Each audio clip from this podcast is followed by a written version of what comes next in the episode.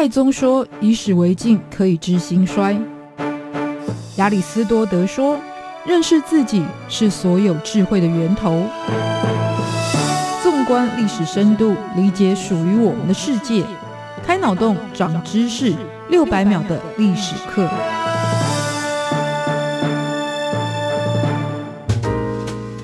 认识过去，才能够掌握未来。欢迎您收听这一集六百秒历史课，我是维珍。今天战争系列有关的主角之一就是鸦片。鸦片是一项从唐朝就有阿拉伯商人传入中原的产物，在过去它有着非常被美化的名字，像是阿芙蓉或者是福寿膏。然而，这个由罂粟所提炼的药物，一方面它的确有麻醉止痛的疗效。可是药物滥用而上瘾的问题，也造成清朝在全世界都即将迈入现代化的过程当中，逐渐被摔出轨道的原因之一。于是鸦片总是跟祸国殃民产生连结。可是鸦片战争的起点，也不单纯只是一场反毒的行动，更是因为源自于东西文化的认知冲突，还有解决贸易争端所采取的策略。今天转动历史的战争系列就来介绍推动清朝现代化转型、重新审视鸦片战争上集。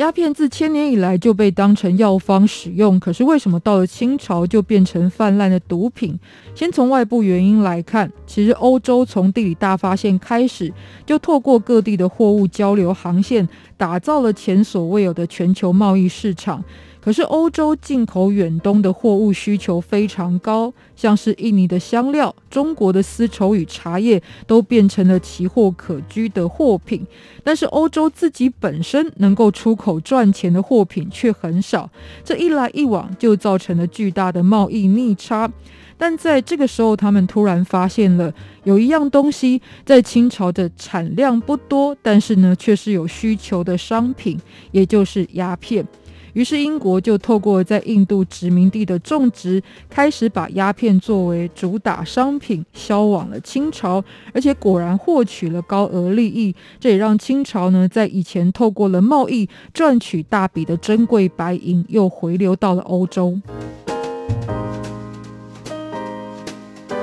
当然，这是外部原因，而且英国要卖，你也不一定要买，所以内部的因素也很重要。就是吸鸦片这件事情，的确成为了一股风气。会流行的几个原因，包含第一是它药物的特性会让人忽视滥用的危险；再者，当时的有钱阶级甚至王公贵族也把吸鸦片当成了追求时尚的生活品味。而且本地的农民发现了这个趋势，于是就放弃了粮食耕作，改种利润更高的罂粟。那产量提升的情况之下，这也让鸦片价格变得便宜，一般大众贩夫走卒都消费得起。再加上技术的进步，也让提炼的纯度变高，也就更容易上瘾。于是这种吸鸦片的恶习就成为难以摆脱、需求量也难以下降的恶性循环的主因。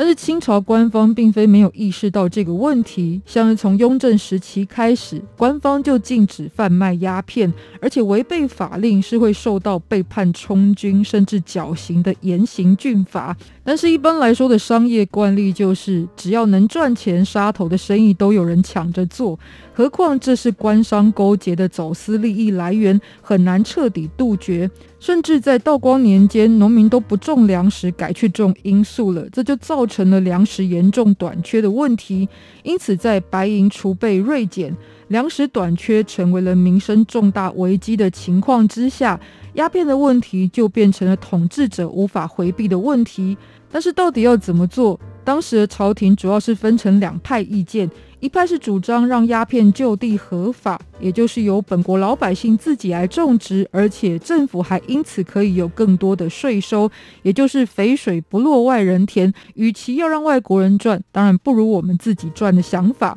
另外一派则是认为吸食毒品是有害国民身心健康的，所以无条件的就是应该要全面禁止。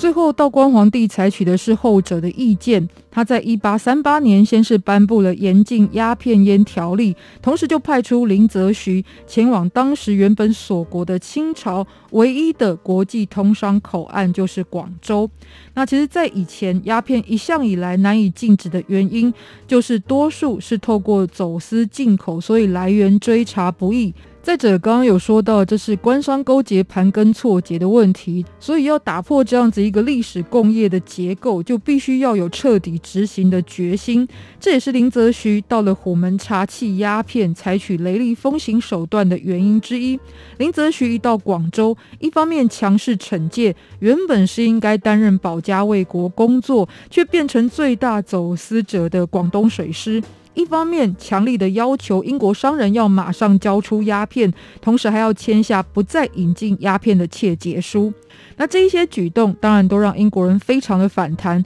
其实如果从商业的角度来说，会有一定程度的理解，也就是清朝在没有事先沟通的情况之下，就没收了所有的商品，甚至连跟鸦片无关的英国商人也在这一次的行动当中受到牵连。而当时英国的主事者是驻华商务总监义律，在林则徐的施压之下，他先是收缴英国商人库存的鸦片，另外也企图透过谈判的方式，避免更大的冲突会造成更大的损失。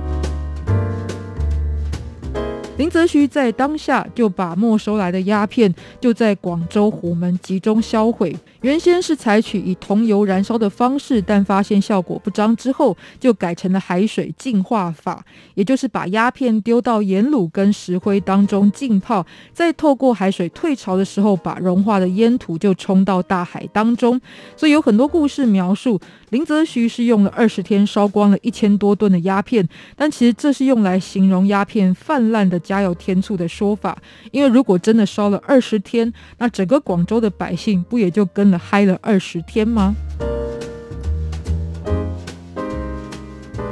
那在这当下来看，林则徐是占优势的，可是他却没有看到一大危机，也就是原先不管是透过英国东印度公司或者走私路线来进口鸦片，实际上他们都不具有英国官方的身份。但是林则徐把矛头指向了英国官派的义律，也等于是把英国政府也正式拉入了这一场纷争。那林则徐在不讲外交规矩，也不给面子的做法之下，英国政府当然就必须去回应，不然他日后要在全世界怎么做生意？为了国家的面子，英国政府是一定会做出反击的。但真正激化战争的事件之一，是有一次英国水兵在九龙打死了当地人林维喜的事件。当时义律坚称自己是拥有治外法权，所以不愿意交出犯人让清朝审判。林则徐因此下令封锁义律执行公务的所在地，也就是今天的澳门，并且限制当地英国人包含了食衣住行的所有权利，也等于是被围困。在这样的困境之下，义律决定派出船到九龙采购物资。没想到这一艘船也遭到清军的炮击回应。那义律本人是英国皇家海军出身，他是一位有着军人崇尚光荣性格的英国官员。他原本对于自己的国家，也就是堂堂的大英帝国，居然搞毒品买卖，觉得是非常不以为然。而且最初也是想维持跟清朝之间正常的贸易关系。但是这一连串的事件已经涉及的是国家尊严的问题，所以义律一方面应付林则徐，但也可以发现他跟英国政府之间的公文往来已经说到了要做好战争的准备，还有支援的相关内容。而在英国本土原本也是分成两派，一派是反对毒品贸易，另外一派是主张战争。而从这时候开始，对清朝作战也逐渐成为英国的主流民意。于是，在一八四零年的年初，就在英国维多利亚女王以及议会的授意支持下，远征清朝的舰队开向了远东地区，鸦片战争就在这一年正式开打。那这一场从军力上来看，清朝是大胜英国十倍的战役，为什么在两年之后却是以失败告终？而和谈的条件有哪一些影响至今的内容，以及长远来看，这场战争不只是祸国殃民，可是它也是一场可以转型步入全球市场与现代化契机的战争。在下一集继续来跟大家分享介绍，也请继续锁定六百秒的历史课，拜拜。